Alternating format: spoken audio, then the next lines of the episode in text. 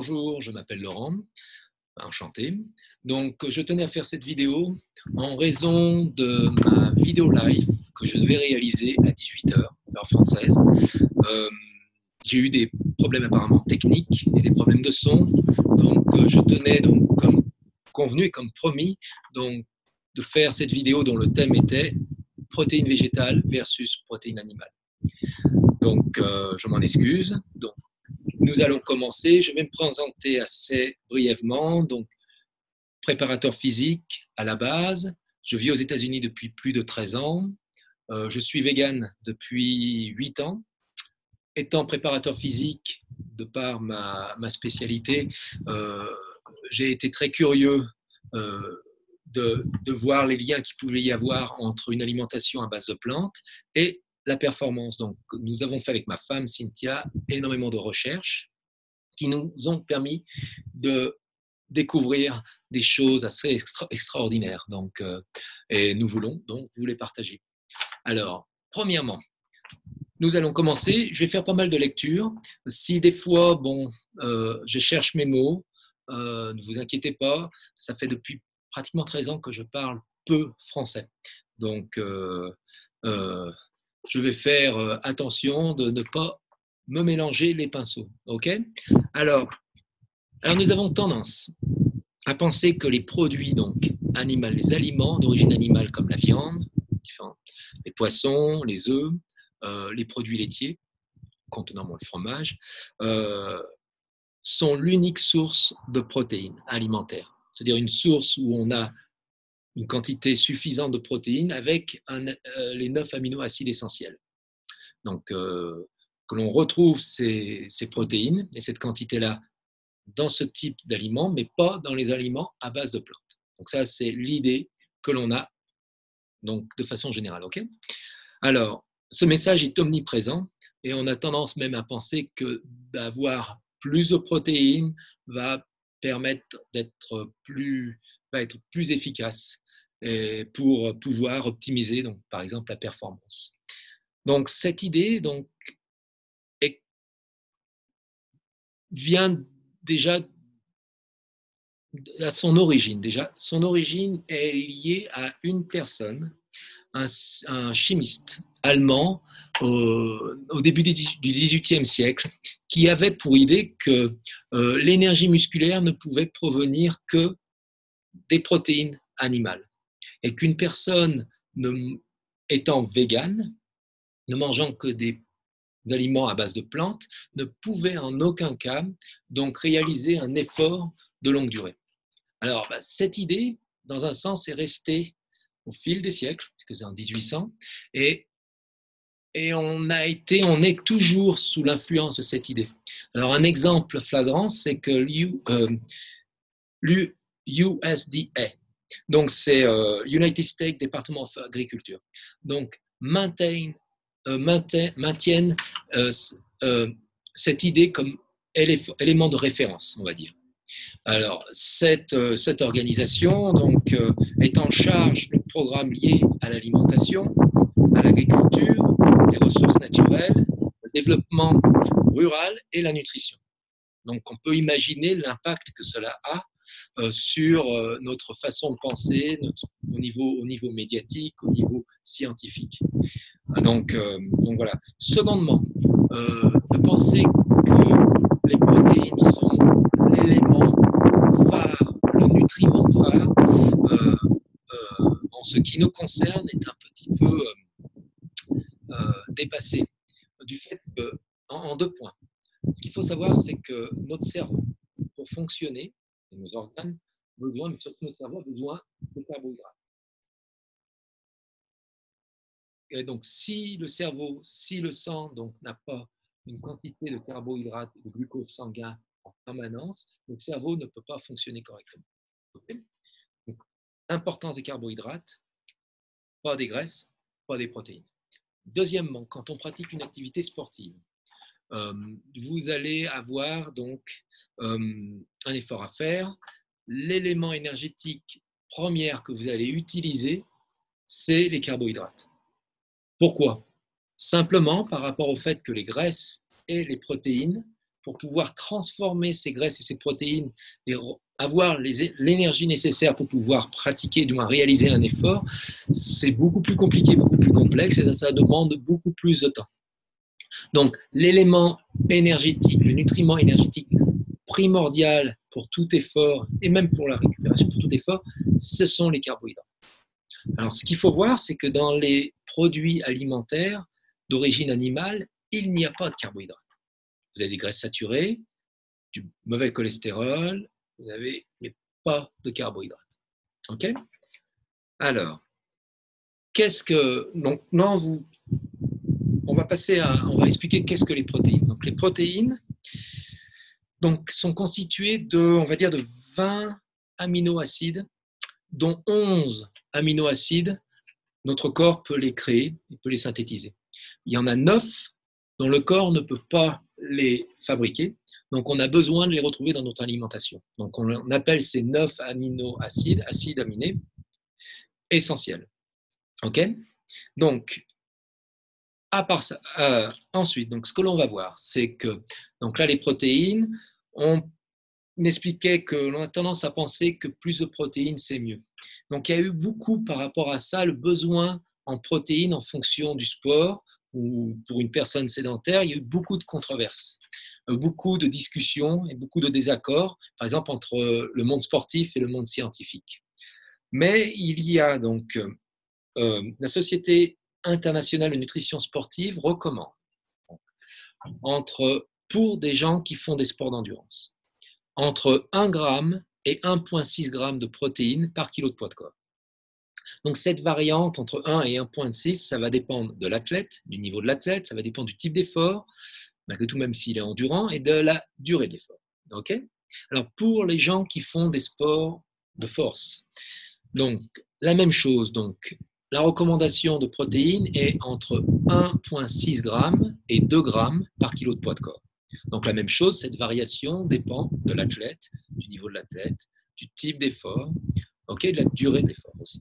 Alors pour ce qui est des sédentaires, des personnes qui ne font pas de sport, la recommandation est de 0,8 g par kilo de poids de corps. OK? Alors, ce qui veut dire, donc un exemple simple, si par exemple vous avez une personne de 80 kg, cette personne euh, aura une, une, devra apporter, euh, devra avoir un apport protidique journalier de 64 grammes. Ok, alors, ce que je vais faire, je vais vous montrer donc qu'il est facile. On pense qu'il est difficile d'amener un apport protidique important lorsque l'on n'est pas, euh, lorsque l'on ne mange pas des aliments d'origine animale. Donc, en étant vegan, c'est quasiment impossible. Donc, ce que je vais faire, je vais partager l'écran. Et voilà, celui-là, j'en ai qu'un. Et ce que je vais faire, je vais vous montrer donc euh, euh, ces deux photos. Donc, ce sont donc des plats purement vegan, donc qui sont riches en protéines. Donc là, c'est en anglais, je vais pouvoir vous expliquer. Donc le premier plat, le deuxième plat, ils n'ont pas vraiment expliqué les ingrédients, mais le premier plat, donc ce sont du tofu, les choses blanches, vous pouvez voir.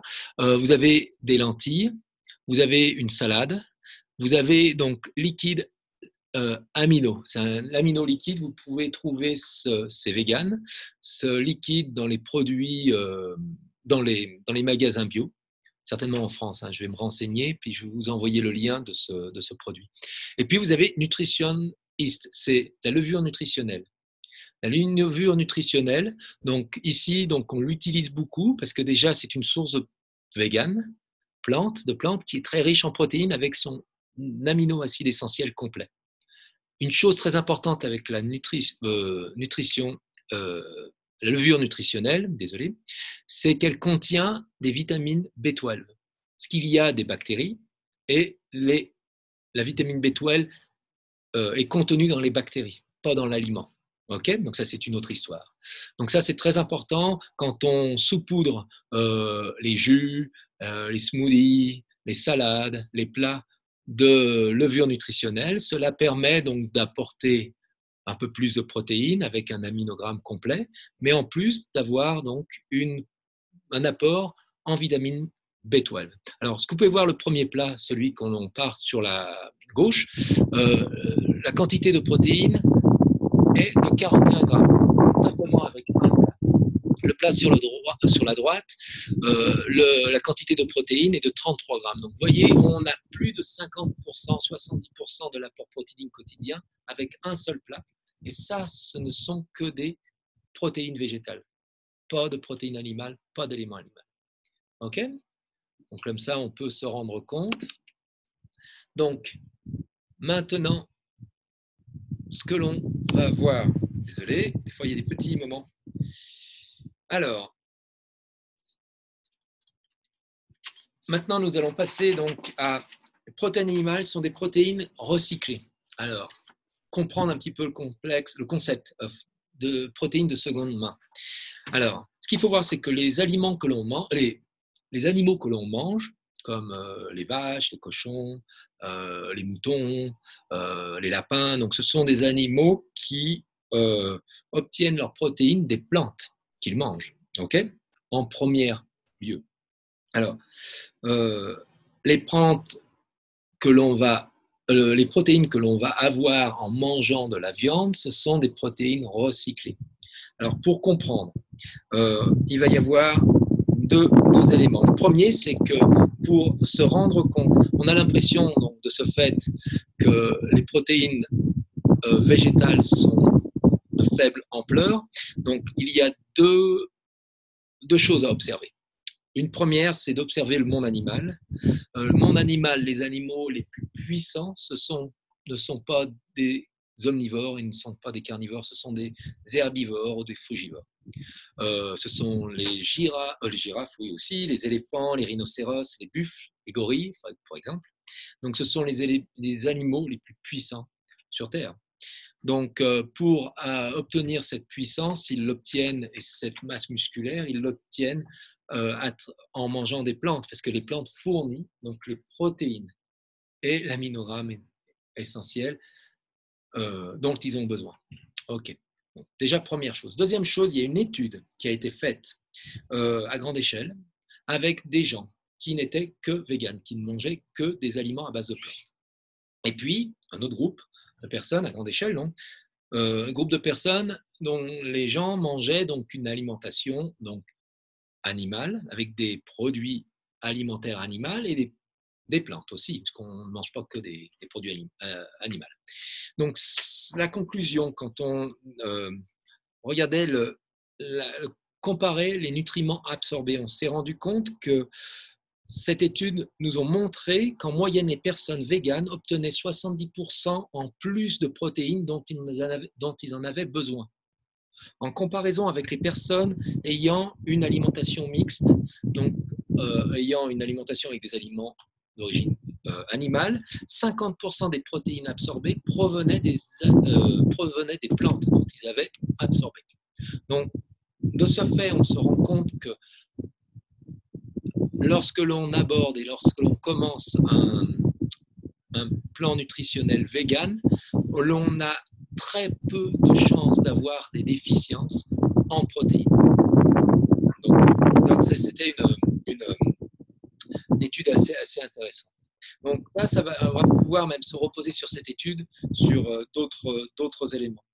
Alors, on trouve des protéines dans l'ensemble euh, des plantes, sans exception, et on trouve les neuf acides aminés essentiels dans l'ensemble des plantes, avec certaines variations. Là, je suis d'accord. Donc, ce qu'il faut voir, c'est que si l'on s'alimente de façon variée, on arrive à avoir, comme on a pu voir au niveau de cette étude, un apport protéinique suffisant, même plus que l'on ne l'avait euh, même supposé, et avec un, amino, un aminogramme complet, ok, avec les neuf aminoacides essentiels. Alors, je regarde pour ne rien oublier, ok Alors, perfect.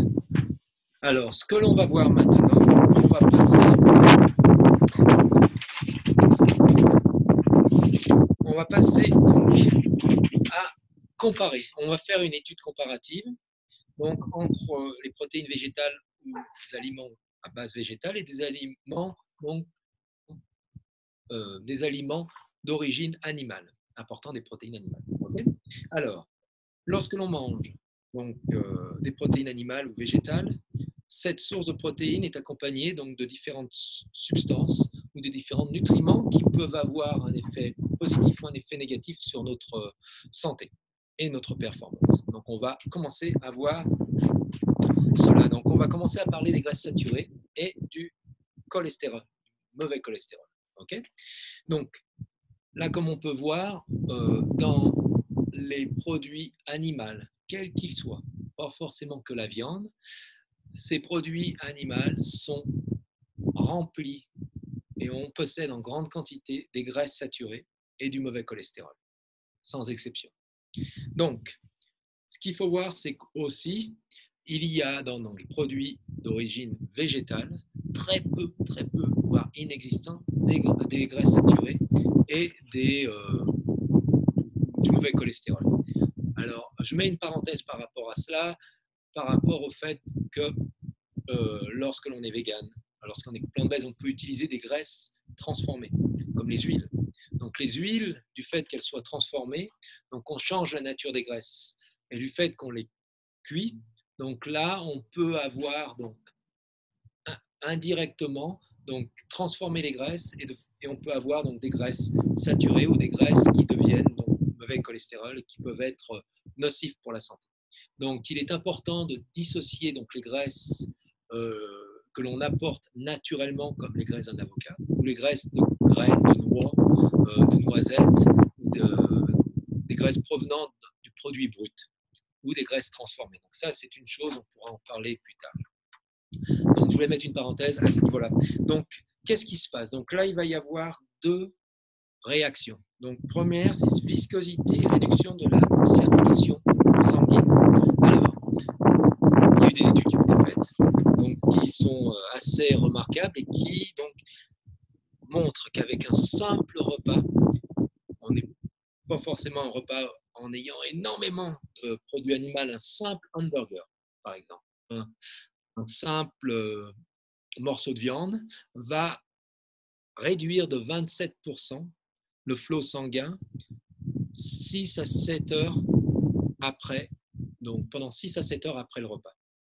Donc, le, sang va être chargé de graisse saturée et de mauvais cholestérol, ce qui va rendre le sang beaucoup plus visqueux et va réduire le flot sanguin.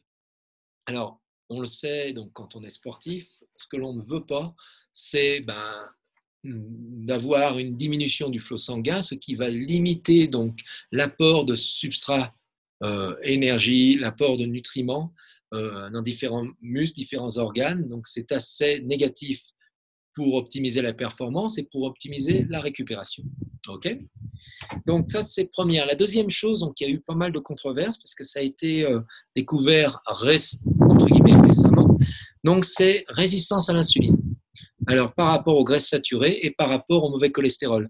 Donc, euh, visualisez pendant 6 à 7 heures, le sang est plein donc, de graisses saturé et de mauvais cholestérol. Ce qui se passe, c'est que on a pu comprendre par rapport au problème de diabète, on a pu comprendre un peu plus l'origine des problèmes de diabète de type 2, de type 1, mais de type 2, et problèmes de résistance à l'insuline.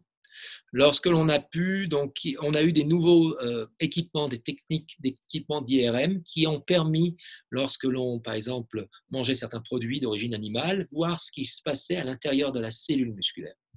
Et là, on a découvert une chose assez intéressante, donc je vais vous l'expliquer. C'est que, bon, il y a deux cas. Donc, euh, diabète type 1, c'est que vous avez du sucre dans le sang. Le sucre veut aller à l'intérieur de la cellules musculaires, mais le problème, il n'y a pas d'insuline. Donc, euh, l'insuline ne peut pas interagir avec les récepteurs de l'insuline et ouvrir la porte et faire en sorte que le sucre aille à l'intérieur de la cellule musculaire et puisse être utilisé en tant que tel. Ok? Donc, ça, c'est le premier cas. Donc, ça, c'est pas euh, insuline, résistance à l'insuline. Résistance à l'insuline, c'est que ben, il y a du sucre dans le sang. Par rapport à ce fait, ben, l'insuline arrive et essaye d'interagir avec le récepteur de l'insuline, mais le récepteur de l'insuline ne fonctionne pas. Donc le, sang, le sucre dans le sang ne peut pas rentrer dans la cellule et le sucre s'accumule dans le sang. Donc, pourquoi le récepteur de l'insuline ne fonctionne pas?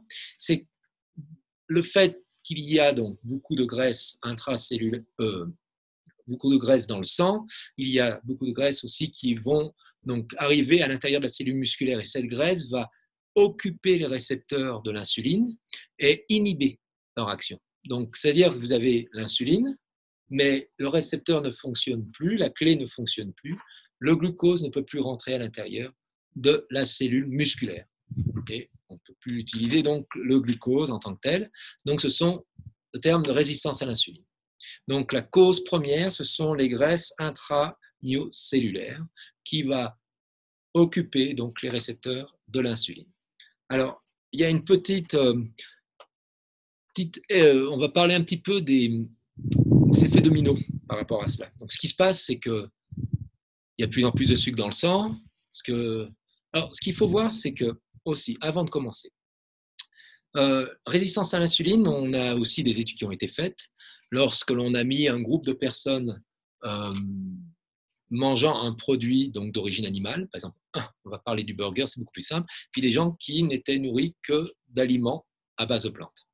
Et puis on a fait des prélèvements et on a pu constater, donc des recherches ont pu constater que à chaque fois qu'une personne, on prenait donc euh, une personne qui n'était pas insulino-résistant à la base, hein, à chaque fois que la personne euh, euh, mangeait un plat d'origine animale, après une ou quelques heures, une ou deux heures après le repas, cette personne-là devenait insulino-résistant pendant une période allant jusqu'à six heures après le repas. Alors, ce qui se passe, c'est que on a tendance à manger de façon régulière, pas qu'une fois par jour, donc on a tendance, avant ces six heures, de reprendre un repas. Et si on a une tendance à manger des aliments d'origine animale, la plupart du temps, on va retrouver des œufs, des graisses, de la viande, euh, du lait, des produits Donc, on va réactiver donc cette euh, résistance à l'insuline. Donc, on peut être en permanence par rapport à notre alimentation dans un état un petit peu de résistance à l'insuline. Donc, je voulais l'expliquer par rapport à cela, par rapport au fait que, par rapport à cela, en fonction de l'alimentation dont, on a, ce qui se passe, c'est qu'il bah, va y avoir une accumulation grandissante de sucre dans le sang, et en plus de graisse, car euh, donc il va y avoir une quantité d'insuline de, dans le sang pour pouvoir amener donc, le sucre à l'intérieur de la cellule.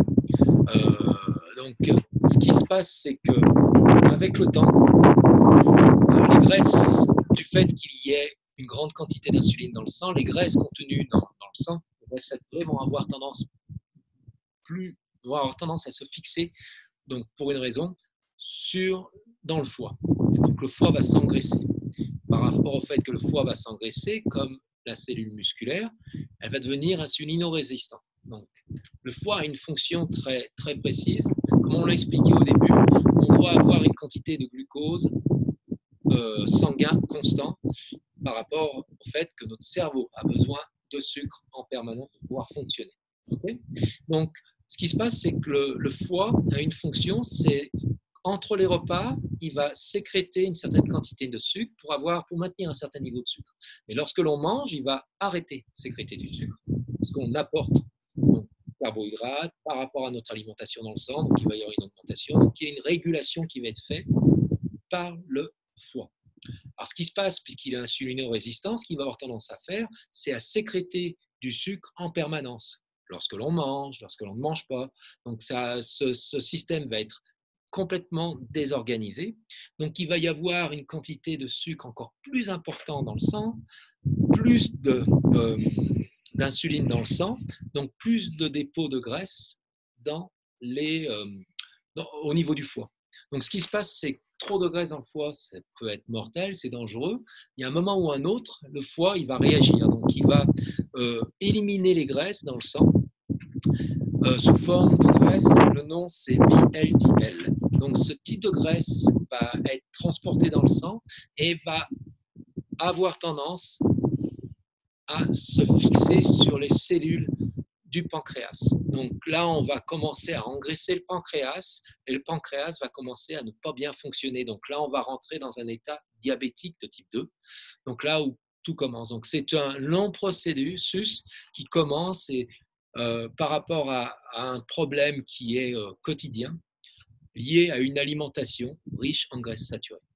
Donc, pareil, lorsque l'on fait du sport, donc, ce que l'on ne veut pas, c'est d'être résistant à l'insuline. Il faut au contraire être sensitif à l'insuline de manière à pouvoir amener au niveau de la cellule musculaire les carbohydrates dont on a besoin pour pouvoir fournir un effort, pour pouvoir récupérer.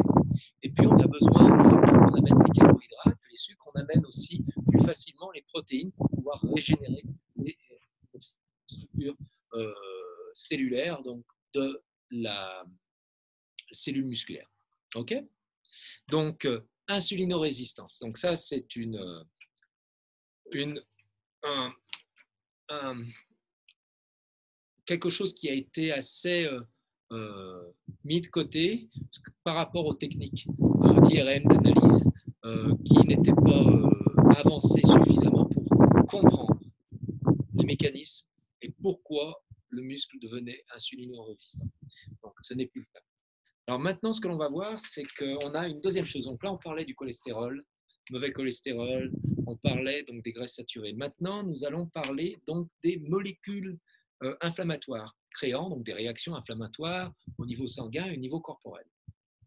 Donc, les molécules donc, euh, inflammatoires que l'on ne trouve que dans les produits animaux, pas dans les produits végétaux, bien au contraire, dans les produits végétaux, la plupart des produits végétaux euh, ont des antioxydants, ont plutôt des réactions anti-inflammatoires. Donc ces molécules, je vais en citer trois. Il y a, alors, la première, je vais l'épeler, c'est N EU5GC. Alors, vous avez les endotoxines et vous avez M-iron.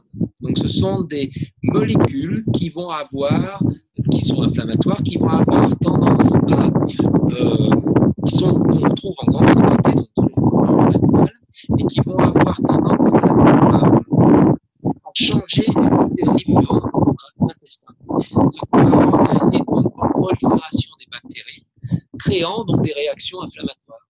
Donc, lorsque l'on a donc soumis à un stress inflammatoire, ce qui se passe, c'est que le foie a plusieurs fonctions. Hein. Donc, euh, va se concentrer à la production de protéines anti-inflammatoires telles que la plutôt que l'albumine. Donc, il va y avoir diminution de la quantité d'albumine. Avec la diminution de la quantité d'albumine, ce qui va se passer, c'est que le sang, donc le liquide intra vasculaire va diminuer. On va perdre le liquide, ce qui va entraîner donc une augmentation, comme on l'a dit au départ, de la viscosité sanguine et diminution du flux sanguin.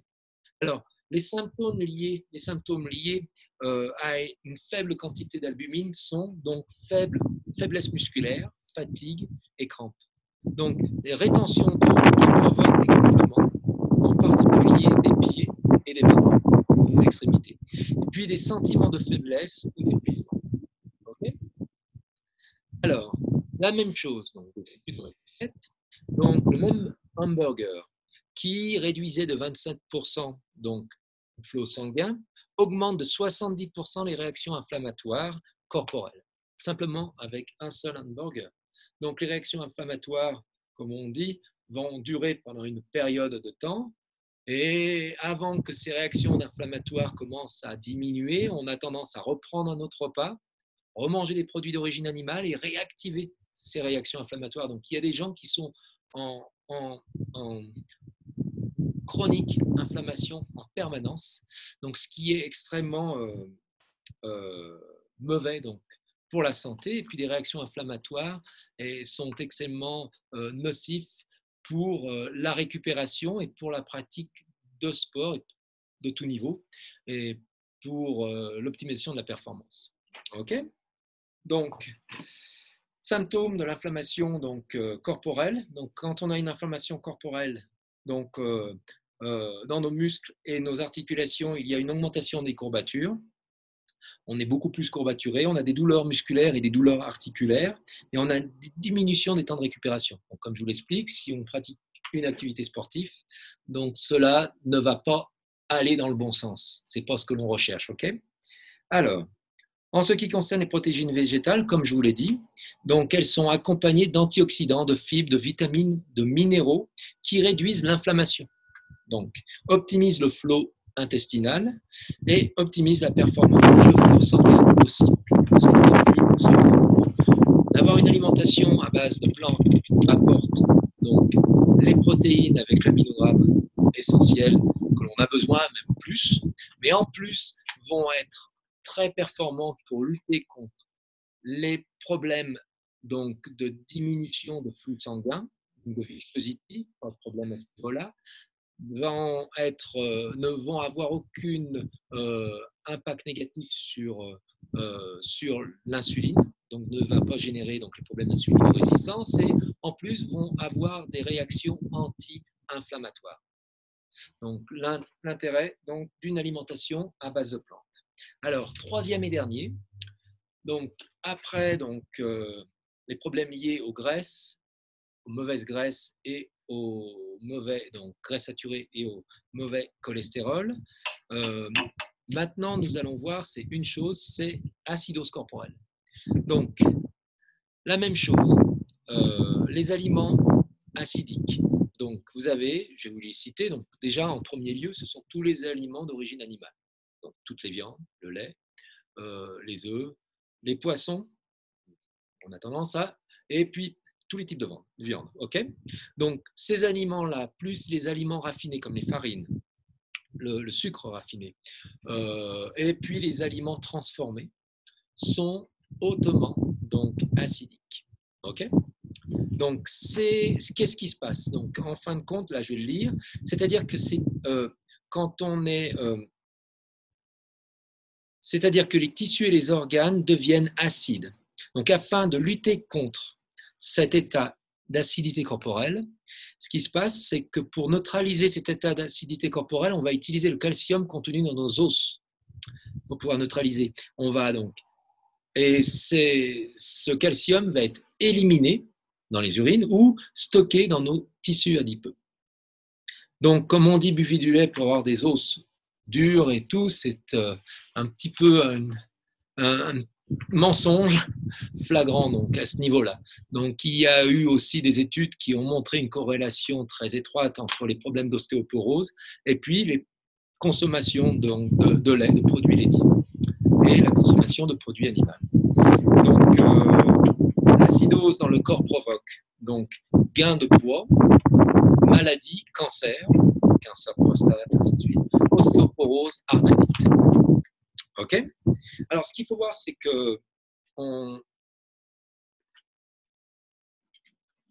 a pareil, la même chose. Les aliments d'origine végétale sont alcalines. Donc là, nous allons voir les avantages des protéines végétales. Donc, ben, Déjà, c'est des nourritures alcalines, donc euh, pour la plupart et l'ensemble quasi des végétaux, des fruits, des légumes, des graines. Deuxièmement, donc, il n'y a pas de mauvais cholestérol ou de graisse saturée dans les produits euh, d'origine végétaux, les produits de base, pas les produits transformés, faites attention à cela. Euh, faites attention aux huiles, aux huiles transformées. Ok? Euh, les plantes contiennent des fibres, donc les fibres aident à la digestion. Donc quand on a une nourriture riche en fibres, on a une meilleure digestion. Donc on va retirer le plus facilement, avec une meilleure rentabilité, tous les nutriments dont on a besoin. Euh, et puis ça régule l'appétit. Les fibres sont là pour réguler l'appétit. Après, vous avez les plantes, donc euh, contiennent un grand nombre de protéines, de minéraux, d'oligo-éléments dont on a besoin. Par exemple, si vous prenez par exemple euh, les, plantes contenant du calcium, ils ont de la vitamine D, donc ils ont certaines vitamines dont on a besoin pour fixer le calcium, ce que l'on n'a pas dans les produits d'origine animale. Alors les choses après donc, pareil. Euh, même si ce sont des viandes, des viandes et des produits biologiques, organiques, euh, vous retrouvez euh, dans les produits d'origine animale des hormones de croissance, vous retrouvez des antibiotiques, vous retrouvez donc aussi d'autres produits toxiques. Alors, pour ce qui est des produits d'origine végétale, ce qui est bien sûr, c'est qu'il va falloir privilégier des, produits, des produits organiques, des produits donc pas de masse production et des produits qui ont donc le label euh, organique. Donc ça, c'est très important. La meilleure des choses à faire, parce que même les labels organiques contiennent un certain nombre de pesticides, un minimum de, je crois, de 13. Donc le meilleur des choses à faire, mais bon, ça c'est une autre histoire, c'est d'aller directement chez le producteur. Il y a certains producteurs qui, surtout en France, vous avez une chance d'en faire, c'est de, de, de privilégier les producteurs locaux, d'aller directement les voir et de, vérifier, d'être sûr que ces gens-là, donc il y a des gens, j'ai vécu un petit peu euh, cela, euh, n'utilisaient aucun label, euh, aucun pesticide et aucun produit chimique. Donc il y en a, donc vous pouvez regarder localement chez vous et puis directement vous fournir à la base ou ben, ben avoir un jardin et puis commencer à produire vos, vos aliments de façon purement naturelle. Donc, euh, avec ces mots, donc, j'ai fini donc ce, ce, première vidéo. Parlons de protéines animales versus protéines végétales. Donc, euh, ce que je vais vous orienter. Donc, ce qui est important aussi, c'est de s'informer. Donc, c'est ce que j'ai fait depuis, depuis, depuis 7 ans. Je suis toujours en train de rechercher. Euh, ce qu'il faut voir, c'est d'aller à la source et de vous questionner un petit peu toutes les informations que vous avez, parce que vous avez beaucoup d'informations même qui semblent légitimes et qui sont euh, extrêmement déformées et qui créent plus à la confusion qu'autre chose. Donc, euh, vous avez la possibilité, si vous allez visiter mon site, consciencetraining.com, si vous allez média blog, vous avez quatre euh, vidéos quand vous commencez la page ou en haut de page. Une vidéo, donc c'est sur la cruauté animale, donc ça montre un petit peu euh, ce, que, ce qui est vraiment, ce qui se passe vraiment dans les abattoirs. Euh, sont même les vaches qui sont élevées naturellement euh, et qui sont même aimées par leurs producteurs, quand elles ont fini, ils vont à l'abattoir, donc elles subissent le même, le même sort. Donc, donc ça, c'est Outline, c'est une chose. Après, il y a trois vidéos je pense que vous avez les vidéos, il y en a quelques-unes qui sont gratuites, il y en a d'autres, il va falloir payer 2 euros, avec des sous-titrages en français. Elles sont toutes. Euh, la deuxième vidéo, donc c'est, euh, elle vient juste de sortir, c'est The Game Changer. Donc ça, c'est une vidéo que je vous invite. Elle est sur Netflix, elle est gratuite. J'ai eu des personnes françaises qui l'ont vue, donc euh, vous avez les sous-titrages. Je vous invite grandement d'aller voir cette vidéo. Elle est d'enfer. Je suis, je l'attends depuis plus d'un an. Ils ont mis plus d'un an à pouvoir sortir euh, dans les salles et à pouvoir la publier, ce qui a eu tellement d'opposition et ça a été euh, un calvaire pour, euh, pour, pour les organisateurs de, de, ce documentaire. Alors après, vous avez deux autres vidéos. Co-spiracy, donc ça c'est un jeu de mots à l'anglaise. Co, la vache, conspiration, donc ils ont mixé les deux. Donc ça c'est une vidéo qui parle des problèmes de, écologiques liés à euh, l'agriculture euh, farm, euh, les produits animaux. Donc l'élevage de, bovins, l'élevage de, de, vaches, de cochons et de poules, production de lait, donc, et les problèmes et l'impact écologique que cela, on n'a pas idée. Donc ça, c'est hyper important à regarder. C'est un Californien qui a fait cette vidéo. Et puis, vous avez une autre vidéo, c'est une vidéo qui est What the Health. Pareil, c'est un jeu de mots à l'anglaise. Je pense qu'il a été fait par le même euh, jeune Californien euh, qui parle ben, des problèmes de santé et des euh, problèmes liés à notre alimentation et à une consommation d'aliments d'origine animale. c'est super intéressant. Je vous conseille grandement d'aller donc voir ces, de voir ces trois vidéos. Euh, essentiellement donc The Game Changer, euh, Cowspiracy et puis euh, What the Health. Ok? Alors, j'espère vous retrouver. Donc cette fois-ci, ma vidéo live va fonctionner correctement. Je vais travailler dessus. J'ai un petit mois pour cela, pour être sûr de pouvoir interagir en même temps que je fasse ma vidéo. C'était mon, plaisir. Donc, il va y avoir donc au mois de novembre, le 23 novembre, c'est un samedi à 18h heure française. Donc parlons de, nous allons parler d'une chose assez intéressante, mais sommes-nous vraiment omnivores ou carnivores? Ou sommes-nous frugivores? Donc, euh, donc ça, ça, ça va être hyper intéressant. J'espère vous y retrouver nombreux. Eh bien, écoutez, bah, passez une très bonne fin de journée. Et puis, bah, à très bientôt. À plus. Bye.